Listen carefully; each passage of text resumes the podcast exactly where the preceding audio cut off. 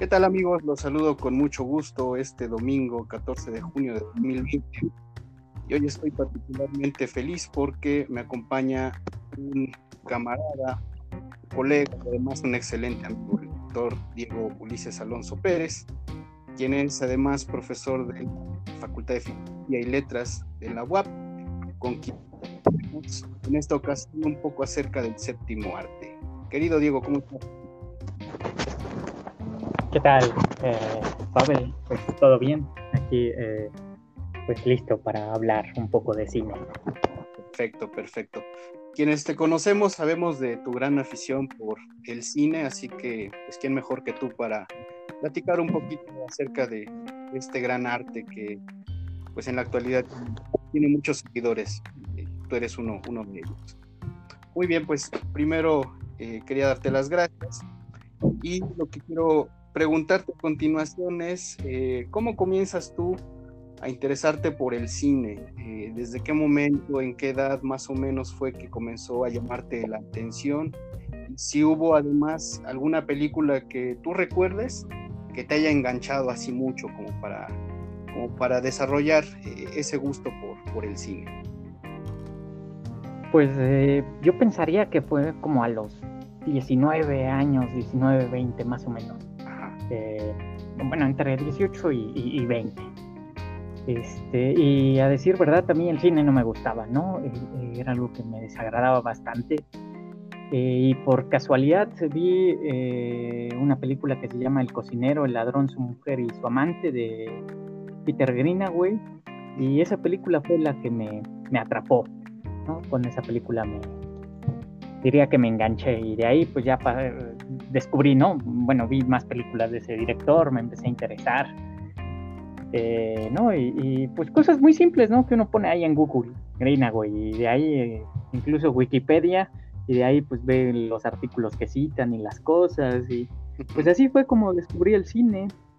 Este, pues llegué al, al llamado cine de autor, ¿no? A mí me gusta llamarlo así, aunque está toda esa discusión de, Claro. Pues de cómo llama, ¿no? Pero a mí me gusta llamarlo así.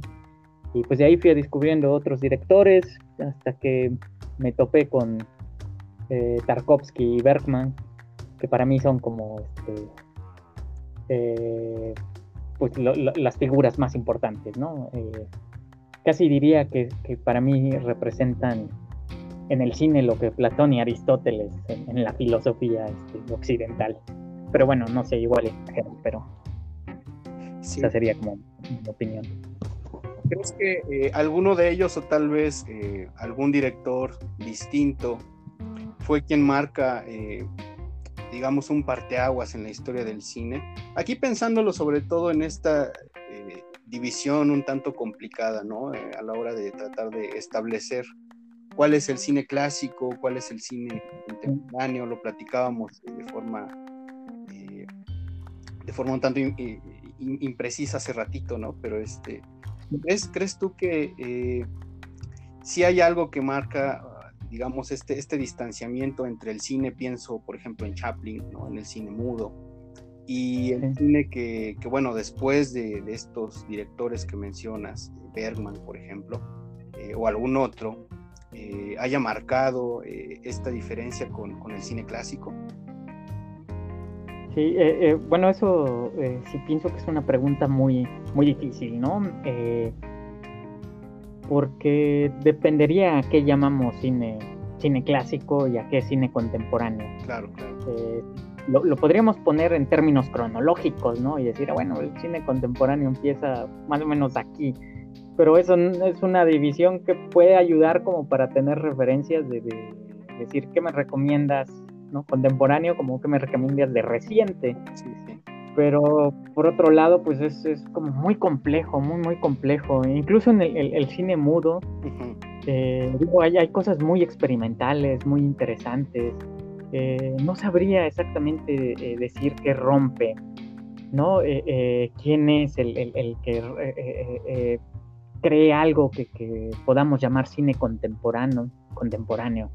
También estaría la posibilidad de, pues pensarlo como desde las técnicas, ¿no? Sí. Que, digo, no soy experto, pero sí sé que ha cambiado mucho eh, el tipo de películas, eh, de cámaras, de fotos, eh, la calidad, ¿no? El color, los sonidos, los efectos, ¿no? Este, ahora se graba en digital, ¿no? Antes no, Tarkovsky no grabó ninguna película en formato este, digital.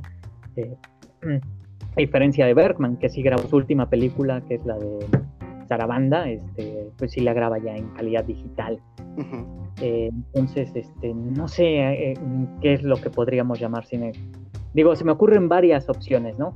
Pensándolo como desde la técnica, eh, que alguien rompa con pues el uso de nuevas máquinas y técnicas, o pensándolo más bien como desde un rompimiento de, de, otra manera, pero en, un rompimiento que se me ocurre llamarlo espiritual, eh, pues pensaría que ahí ya está eh, Tarkovsky. Tarkovsky sería el, primer contemporáneo. Y a lo mejor si le buscamos hay alguien antes, ¿no? Estoy pensando en, cine no tan lineal y no con una historia como homogénea y, consecuencias muy oníricas, eh, ¿no? Una historia muy clara. Entonces, este, creo que dependería de, a qué llamamos eh, contemporáneo para ver eh, cuál podría ser la ruptura, ¿no? Claro, eh, esto que mencionas, perdón, es interesante porque creo que subconscientemente asociamos el, cine clásico con esta cuestión del blanco y negro, ¿no? Pero pienso, por ejemplo, en algunas películas de Luis Buñuel que están filmadas en, este formato de blanco y negro y tienen esta característica que tú mencionabas, el caer en cosas muy experimentales que rompen con ese estereotipo eh, lineal, así como también eh, lo mencionabas tú, ¿no? Porque precisamente eh, son algo un poco ajeno a lo que esperaríamos del cine, del cine blanco y negro, ¿no? Del cine clásico. Entonces, eso, complica aún más hablar de esto, ¿no? Sí, sí, digo, pues este es un excelente ejemplo, ¿no? Buñuel ahí con este eh, en Los Olvidados, esa escena, eh, escena como de sueños donde le aparece a alguien, no, no la tengo así como muy presente, pero ahí recuerdo que, como que vuelan unas gallinas, pero bueno, también es muy experimental. Simón del Desierto también, ¿no? Que, de repente pasa un avión y él está, eh, ¿no? Pues estás viendo la historia de, una especie de eh, aceta en el, alejado de, la civilización y pasa un, avión y luego ya está en una cena muy elegante. Entonces, sí, justamente no, no tiene que ver solo con, con este... Eh, eh, digo, si, si, si, el criterio fuera eso, pues yo creo que el cine siempre fue contemporáneo, ¿no? Sí. Eh, por eso creo que lo otro que se me ocurriría, pues sería eso, ¿no? Como cámaras que no pudieron usar, este, cosas así. Pero ahí como desconozco, ¿no? No sabría decir cuál es la, ruptura. También pensé cuando, cuando, cuando eh, eh, hablamos de esto, de cine contemporáneo, ¿no? Así de, bueno, ¿qué, significaría una ruptura? Y, pensé en, la, en Tangerine, eh, no sé si, si, la has visto, pero bueno, que fue rodada con un, un iPhone, ¿no? Entonces, lo que antes era pues tan complicado, cámaras tan pesadas, eh, eh, toda una serie de, requerimientos y de repente pues, este, alguien graba una película con un iPhone. Eh, que digo, vale, vale, no, entonces. Sí, sí. Ahora, ahora con lo de la cuarentena me acordaba mientras, mientras hacías tu intervención, volviendo a Buñuel, ¿no? Esta, esta cuestión que se maneja en el ángel exterminador, que de pronto están confinados, ¿no? sin saber eh, muy claramente cuál es la amenaza que, que, no les deja salir de ahí de donde están. Entonces creo que el cine, eh, aun cuando pudiera llamarse clásico, no deja de ser actual. Eh, siempre va a haber un punto de, conexión con el aquí y el ahora, aun cuando se hayan filmado hace, hace muchísimos años. Tal vez también habría que considerar, no sé cuál sea tu parecer, pero creo que la incorporación del sonido, del color, como bien mencionas, creo que sí vino a revolucionar el cine, eh, llamémosle convencionalmente clásico, ¿no? Eh, de tal manera que se vuelve importante, por ejemplo, la producción de, una cinta sonora, que cuando tú escuchas la música inmediatamente te lleve a, tal película, ¿no? Pensemos, por ejemplo, en, en el trabajo de Williams con Star Wars, ¿no? con Ennio Morricone, eh, Cinema Paradiso, etc. Entonces, eh, la incorporación del sonido creo que también se vuelve importante. Y además, claro, eh, la parte visual, ¿no? La parte del colorido que no tenía el cine en blanco y negro y que ahora nos permite identificar, por ejemplo, a un Wes Anderson, ¿no? Que ya, ya sabemos como qué tipo de, paleta de colores utiliza. Entonces creo que la incorporación de estos elementos eh, vienen a, enriquecer y además a, complejizar eh, esta cuestión del cine, ¿no? No sé cuál, cuál sea tu, opinión al respecto. Eh, no, sí, en eso sí estaría de acuerdo, ¿no? Este, yo creo que ese podría ser como un criterio, entre comillas, más confiable, ¿no? A partir de estas nuevas técnicas, cine digital, también la calidad del sonido, pues ha ha mejorado muchísimo, ¿no? Por eso se remasterizan algunas eh, obras que, no tuvieron, eh, que no fueron filmadas bajo estas nuevas eh, técnicas, ¿no? Que, por cierto eso les quita a veces, sí. ¿no? y me gustan muchas cosas, más calidad, más detalle, mejor sonido. Pienso en David Lynch, ¿no? Que, usa muchos como efectos. Claro. pero también a, veces siento que ese cine que exagera como con calidad digital, a veces es como demasiado, por decirlo de una manera, como muy pulcro.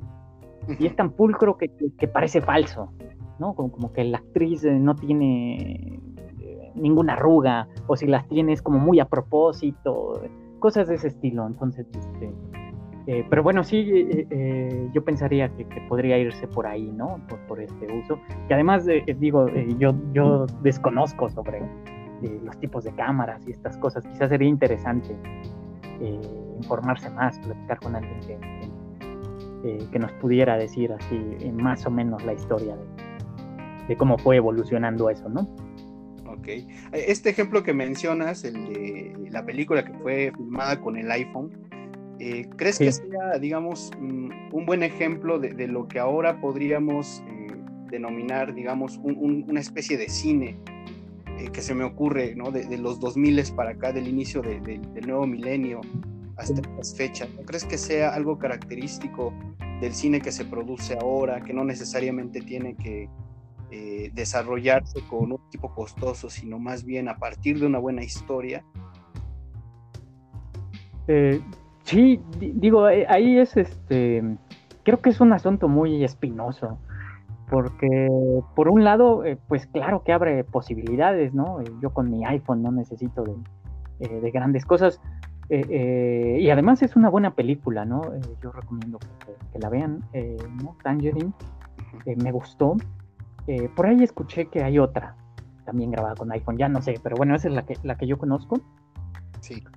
pero por otro lado, siento que eso también puede desvalorizar todo este esfuerzo que implica un cine donde se requiere pues un productor, una cámara, un guionista, este, eh, etcétera, etcétera, ¿no? Eh, entonces, no sé, siento que es...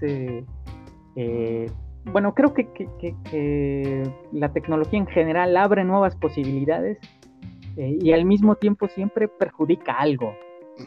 también pensando un poco como en la cuarentena, etcétera, ¿no? Ahora que nos, estamos aquí con, todo a distancia y clases a distancia y y pues por un lado son posibilidades nuevas, ¿no? A mí me fascina eh, ver los cursos de, por ejemplo, el, doctor Arturo Romero, ¿no? Me encanta, yo lo sigo. Por otro lado, pues se pierden muchas cosas, se pierden muchas cosas. Eh, eh, bueno, imagino que tú has sentido lo mismo, ¿no? en realidad trabajamos más. Sí, sí. Entonces, este, pues sí, yo creo que algo, son, son temas como muy complicados porque entran muchas cosas, ¿no? Y, además pensando que, justamente con todos estos problemas, pues hay amenazas de recorte a, pues al cine, ¿no? Al presupuesto que se le otorga a estos fondos para, para producir, crear. Así es. Oye, por cierto, eh, hablando de, esta cuestión de la calidad del cine, ¿cuál es tu opinión acerca de los diversos festivales que se hacen alrededor del mundo? Pensemos, por ejemplo, en Cannes o, los Óscares. ¿Crees que se enfocan en aspectos que van precisamente a eso, a juzgar la calidad del cine o, crees más bien que ahora se ha desvirtuado un poco eh, esta cuestión de, destacar lo mejor del séptimo arte y que más bien eh, están relacionados con otras cosas, ¿no? A lo mejor con cuestiones económicas o algunos otros trasfondos que ya no necesariamente eh, remarcan esto, ¿no? La, calidad del cine. ¿Qué nos podrías decir al respecto? bueno, creo que depende del festival porque pienso que más bien van dirigidos a distintos públicos. ¿no? Eh, eh, en especial eh, los Óscares a mí en lo personal pues no me gustan. No me gustan porque giran demasiado en torno al cine gringo. ¿no? a pesar de que ahora ya pueden ganar este, películas extranjeras, ¿no? como recientemente con Parásitos. ¿Sí? ¿Ibas a decir? sí, decía yo que tal vez se trata más de una eh, valoración un tanto más superficial, ¿no? A diferencia de, Cannes o de otro tipo de festivales. Sí, eh, sí, eh, Cannes me agrada mucho más. Porque, aunque por ejemplo también La Palma de Oro no siempre me parece la mejor película de las que están en el festival. Pero, por ejemplo, porque casi siempre para mí es este, el premio del jurado casi siempre hay cosa, eh, es una buena película. También, eh, eh, no sé cómo, cómo se llama, pero Un certain regard, no recuerdo cómo lo, lo, ponen ese premio, pero también ese premio es, me hace muy interesante. Y descubres, pues, eso también me gusta de, de, de, Cannes, que descubres, este, pues, cineastas de todo el mundo, ¿no? Descubres de Sudamérica, de África, de Asia, eh, eso enriquece muchísimo. Entonces, eh, me gusta más, aunque de todas maneras eh, es curioso, el cine me encanta, pero no me gusta como toda esta farándula en torno del cine. Detesto todo esto de la alfombra roja, ¿no? Que además la alfombra roja pues tiene como bueno, hace pensar en, las monarquías y en los imperios este, en toda esta, eh, pues sí, todos estos ritos que lo acompañan, ¿no? Y un poco como a, los directores y a los actores, las actrices, todo eso no me, no me gusta, ¿eh? Eh no me gusta, eh, el cine me encanta, ¿no? El cine me encanta. Entonces, este, para mí eso es una paradoja y es algo que se me hace como muy curioso. Y, además interesante un asunto de glamour, ¿no? De, moda. Sí, sí, no, no me gusta todo ese glamour que rodea al, eh, cine, ¿no? Este, eh, pero bueno, pues así es, así funciona, ¿no? Eh, al menos hasta ahora. de hecho, creo que se le da demasiada importancia así como a, lo que dice el, autor, o bueno, el director, o la actriz, o y, siento que eso es, a mí me parece una exageración, me parece una exageración así de, de, querer escuchar a detalle qué dice el director, eh, no es este, eh, como saber eh, todo lo que pensó y lo que se desarrolló para, para, la obra. Yo creo que la obra habla por sí misma. Digo, en ciertos contextos, claro que es interesante conocer la biografía del director, pero yo creo que es excesivo este pues esto que tenemos, ¿no? Con, actrices, actores, eh, guionistas, etcétera. Me parece excesivo. Ok. Oye, si tuvieras que darle eh, una serie de recomendaciones, consejos a alguien que se quiere acercar por primera vez eh, al cine, ¿qué cosa le recomendarías? ¿Por dónde empezar, tal vez? Sí, bueno, este, híjole, inevitablemente creo que Bergman y Tarkovsky son, este, hay que ir cualquier película de Bergman, cualquier de Tarkovsky. Voy a mencionar las que más me gustan, Nostalgia y Fresas Salvajes, Nostalgia de Tarkovsky, Fresas Salvajes de Bergman. Yo mandaría sí o sí a esas películas. Y ya de ahí, pues es que se me ocurren tantas, pero tantas. de hecho, pensando un poquito en, esto, había notado algunas que, creo que valdría la pena verlas. Eh, y que son recientes, ¿no? Este, justo cuando, me decías, bueno, hablemos un poco de, cine contemporáneo, te decía, eh, y como a qué nos vamos a referir con cine contemporáneo, y bueno, ya vino toda esta discusión de, lo que hemos platicado, ¿no? Que es un poco, pues es bastante, bueno, un poco bastante complejo, ¿no? Eh, que, ir a detalle, a ver, eh, a tratar de definir eh, lo que entenderíamos por cine clásico, por cine contemporáneo. Quizá tendríamos que poner uno en medio ahí, ¿no? un tercer, una tercera parte, eh, como en la historia del cine. Eh, creo que, habría que pensarlo. Además, la, historia del cine es, pues es muy amplia, ¿no? Este, eh, afortunadamente hay cineastas de todo el mundo que, nos ofrecen cosas como muy diversas, muy interesantes. Y bueno, pensando en eso, como íbamos a hablar de eso, pues anoté unas cuantas películas que considero contemporáneas, aunque aquí contemporáneo sí está muy en un sentido eh, cronológico, ¿no? Todas son películas de, este, pues de este siglo, ¿no? De lo que viene. Son, son relativamente recientes eh, y, además eh, las vi apenas, ¿no? Eso sí me encantaron todas, me encantaron. Entonces, este, bueno, mis recomendaciones de estas películas, así de lo que va del siglo XX, sería Largo viaje hacia la noche, de un director que se llama Vigan, un director eh, chino. A mí me fascinó esa película, me fascinó. Es eh, bastante onírica y una mezcla bellísima que al final te confunde, ¿no? La película ya no solamente el sueño donde va la historia que te estaban contando. Eh, y por cierto, está en, Netflix, ¿no? Entonces, está en Netflix. Ah, entonces, este, esa, esa, me encantó. está El Cementerio del Esplendor, de un director tailandés que no tengo idea de cómo se pronuncie. Eh, eh, W-E-E-R-A-S-E-T-H-A-K-U-L. Entonces es un director tailandés que también descubrí recientemente. Eh, también una película bellísima, también súper onírica. Eh, empieza con una historia relativamente lineal, y de repente pues, se confunde todo, ¿no? Está todavía más exagerada porque aquí el onírico alcanza tu propia vida, ¿no? Eh, yo terminé soñando con esa película como si se hubiera conectado eh, la historia en donde se eh, mezclan tanto los sueños que ya la historia y acabé soñando eso. Entonces eso me pareció extraordinario, me encantó esa película. Eh, y bueno, mencionando eso, creo que hay cine asiático bien interesante, ¿no? Reciente, eh, coreano y además, eh, bueno, Singapur, aquí Tailandia, en un montón de, lugares. Bueno, también recomendaría la región salvaje de Amate Escalante.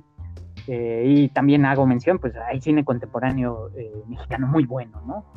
yo agarré a Amate Escalante, pero pienso en muchísimos directores también eh, relativamente jóvenes, que sus películas son pues de este siglo.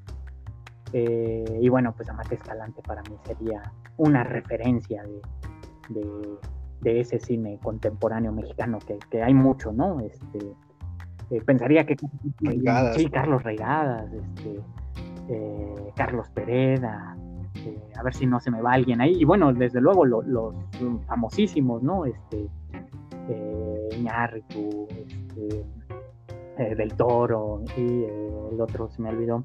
Y también me gusta su obra, ¿no? Nada más que ellos sí son mucho más conocidos. Así es. Ay, se me fue Cuarón, ¿no? Este, entonces, y cine mexicano contemporáneo creo que hay muy bueno. también recomendaría una película de una directora este, libanesa que se llama Cafarnaum. Ella es Nadine Lavaki. Este, y por último, eh, eh, bueno, eh, una también la acabo de ver, también está en Netflix, es una directora húngara, Niedi, bueno, también quién sabe cómo se pronuncie, ¿no? Pero en cuerpo y alma. esa directora húngara es, no es tan joven, ¿no?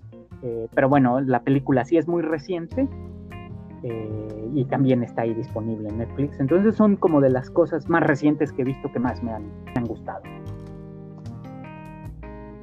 Muy bien. Eh, ¿Podrías comentarnos un poco sobre la revista? Sé que, llevas una publicación con eh, algunos colegas tuyos, tu revista que se llama Ojo Pineal, que justamente es una publicación en torno eh, al cine contemporáneo, al cine clásico, aunque ya vimos que es un poco complejo hablar de esto, ¿no? Este, ¿Quieres contar un poco al, respecto de, tu revista? ¿Cómo nace? Eh, ¿Qué temas han tocado? Y, cómo, sobre todo, cómo el, auditorio pudiera acercarse a lo que ahí se... Sí, eh, sí, claro que sí. Bueno, este, para los que nos escuchan, pues los invito a conocer la revista, es Ojo Pineal.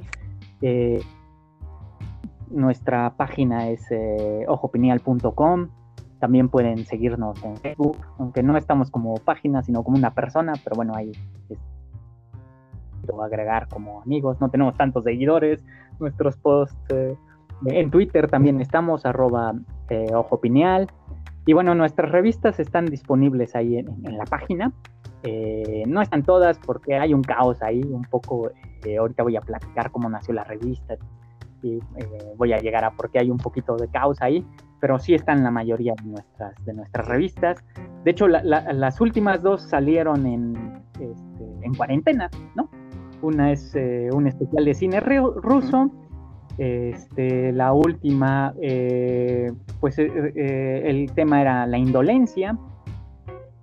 curiosamente, pues me vi muy clásico, ¿no? en cine ruso escribí sobre nostalgia de Tarkovsky y en eh, indolencia de eh, gritos y susurros de Bergman. Pero bueno, revisen la, revista, eh, colaboran muchísimas personas y además nos interesa como siempre cosas nuevas, ¿no? Entonces, este, yo siempre me entero de películas interesantes con la revista, ¿no? A mí me sorprende. se me ocurren muchísimas este, películas que he descubierto gracias a la, eh, a la revista, eh, que de otra manera pues seguramente nunca, nunca hubiera eh, conocido, ¿no? Entonces, este, más bien, pues digamos que era de pues, amigos, compañeros, eso hace unos 10 años, quizás más, que nos reuníamos a leer de literatura, de filosofía, a platicar. Eh, pues recuerdo que en, unas eh, ocasiones nos acompañaste, no sé si recuerdas, ¿no? El círculo hombres, según, este, pues según era la moda, ¿no? Literalmente. El último que recuerdo era círculo ecosófico, pero pues ya no sé cómo quedó. Eh, pero bueno, este llegó un momento en que dejamos de leer.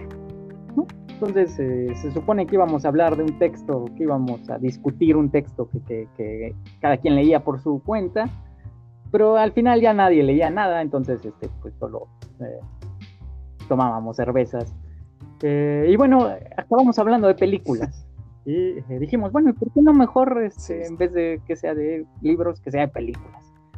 Y entonces eh, eh, así nació Ojo Pineal, ¿no? Ojo Pineal es eso, y de hecho la revista trata de dar, eh, digo, sí, sí tiene un toque ahí medio, a veces académico, a veces no tanto, pero la idea sí es dejar un poco como constancia de cómo eran esas reuniones, ¿no?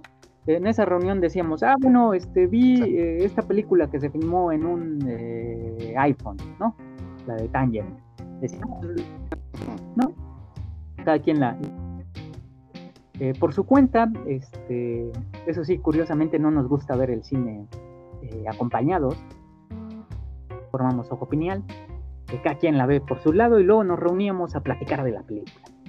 Y entonces, eh, los, de hecho, los artículos que escribimos no son, no pretenden ser como reseñas clásicas o como valoraciones, ni siquiera como interpretaciones este, pues eh, académicas, ¿no? Pretenden eh, eh, pues dejar o como compartir esa experiencia de la manera en que hablábamos de las películas, ¿no? Obviamente pues están embellecidos, son artículos, pero la idea es esa, la idea es esa, un poco como, ah, yo vi esta película y esa película me hizo pensar esto, me hizo sentir esto, me provocó esto, y es la manera en la que platicamos de películas. Eh, al menos eh, en, mi parte, yo creo que los que forman como el núcleo, eh, que estaban desde aquellos años en esas pláticas, también transmiten esto, más como si fuera una tertulia, el cine es un pretexto para hablar de muchas cosas. y bueno, un pretexto, pero un pretexto que, que, impulsa, que motiva, que hace pensar, que, que, además pues es un gran placer, ¿no? Ver alguna de estas obras pues extraordinarias pues uno queda fascinado y que mejor que después de eso, pues platicar de esa película eh, con otros amigos y amigas eh, mientras uno toma una cerveza, ¿no? concuerdo, concuerdo totalmente. Pues seguramente habrá quien, quien llegue con la curiosidad de, ver qué se encuentra por ahí. Eh, y, es, es, muy lindo esto, ¿no? Es, en el fondo, la revista es como esa plática informal que tienes con un amigo, sobre una película que ves, te interesa y, que te gustaría además que esa persona también la viera, ¿no? Para intercambiar esa serie de opiniones que, la película puede tener. Sí, sí, desde luego, eh, ¿no? Y además así uno va conociendo más cine, ¿no? Este, va viendo más cosas claro. y, se va adentrando más en este, eh, pues en este placer que uno, bueno, eh, acabó teniendo, ¿no? Además, un placer que se puede seguir disfrutando en cuarentena. Así es, es, una, es una buena inversión de tiempo ver buen cine. Pues no sé si, si quieras compartir algo más con el auditorio. Eh, pues no, no, que, pasen a, checar la revista, eh, que espero que les guste y si no les gusta también ahí dejen un comentario de no nos gusta. Este, y pues que, vean cine, ¿no? Que vean cine. Eh, espero que esas recomendaciones sean, sean de utilidad. No sé si has visto alguna de las que, recomendé. Este, pero bueno. Pues de entrada ya me dio un buen de, tarea, ¿eh, Diego? Porque sí, este, estoy tomando nota de, las películas para, para disfrutarlas ahora, ahora en cuarentena. Pues ahí entonces sí, yo, yo creo que no, no agregaría nada en, en especial, ¿no? Este, eh, obviamente se me ocurren más y más películas y más y más directores, pero se vuelve infinito. Eh, yo creo que con dos o tres que se empiece y si a uno le gusta, es como un hilo, ¿no? Que uno va sacando más cosas, más cosas. Claro. Pues Diego, te agradezco muchísimo tu tiempo. Eh, si, si, alguien también quiere ponerse en contacto contigo, pues ya, ya nos dejaste el Facebook, Ojo Piñal, así como suena en una clara referencia a Descartes, además, ¿no? Para no olvidar tus raíces, raíces eh, cartesianas ahí jugando un poco. Digo, ahí tenemos hasta un texto sobre el, nombre de, la revista, ¿no? Porque, bueno, Ojo, Pineal, desde luego, eh, la glándula pineal cartesiana, y luego eh, Bataille tiene un ensayo sobre jugando desde eh, esta idea de que la glándula pineal es el lugar donde se conecta el cuerpo con el alma este, y agregándole esto desde, del ojo y entonces pues ahí tenemos, digo yo por ahí tengo un texto, lo debería de, subir a la revista, ¿no? Este, donde hablaba del nombre de ojo pineal, ¿no? Entonces hacemos ahí unas disertaciones un tanto raras. Eh, y pues nos gusta jugar con eso, ¿no? Nos gusta jugar con eso, nos gusta eh, un poco ahí medio improvisar. Eh, entonces, este, pues espero que, sea de su, de su agrado la, la revista. Y bueno, a, ver qué les parece. Seguramente les va a fascinar. Y esperemos que tampoco sea la única vez que tenemos una conversación contigo. Ya estaremos eh, organizando alguna otra tertulia sobre literatura, filosofía y, otros temas que, aquí buscamos difundir en ah, el podcast. Con mucho gusto, con mucho gusto este, hablaremos de, de, tantos temas, ¿no? Incluido ahí estoy pensando en plantas, ¿no? Siempre quedó pendiente ahí este, algo de permacultura que íbamos a organizar y nunca se pudo al final. Este, ahora lo recordé, pero bueno, Este, con mucho gusto. Pues de nuevo te agradezco y amigos, y ya está. Eh, si desean tener contacto con el doctor Diego, pues eh, está la revista Ojo Pineal y por aquí nos seguimos escuchando eh, dentro de poco. Gracias Diego y gracias a todo el auditorio. Hasta luego.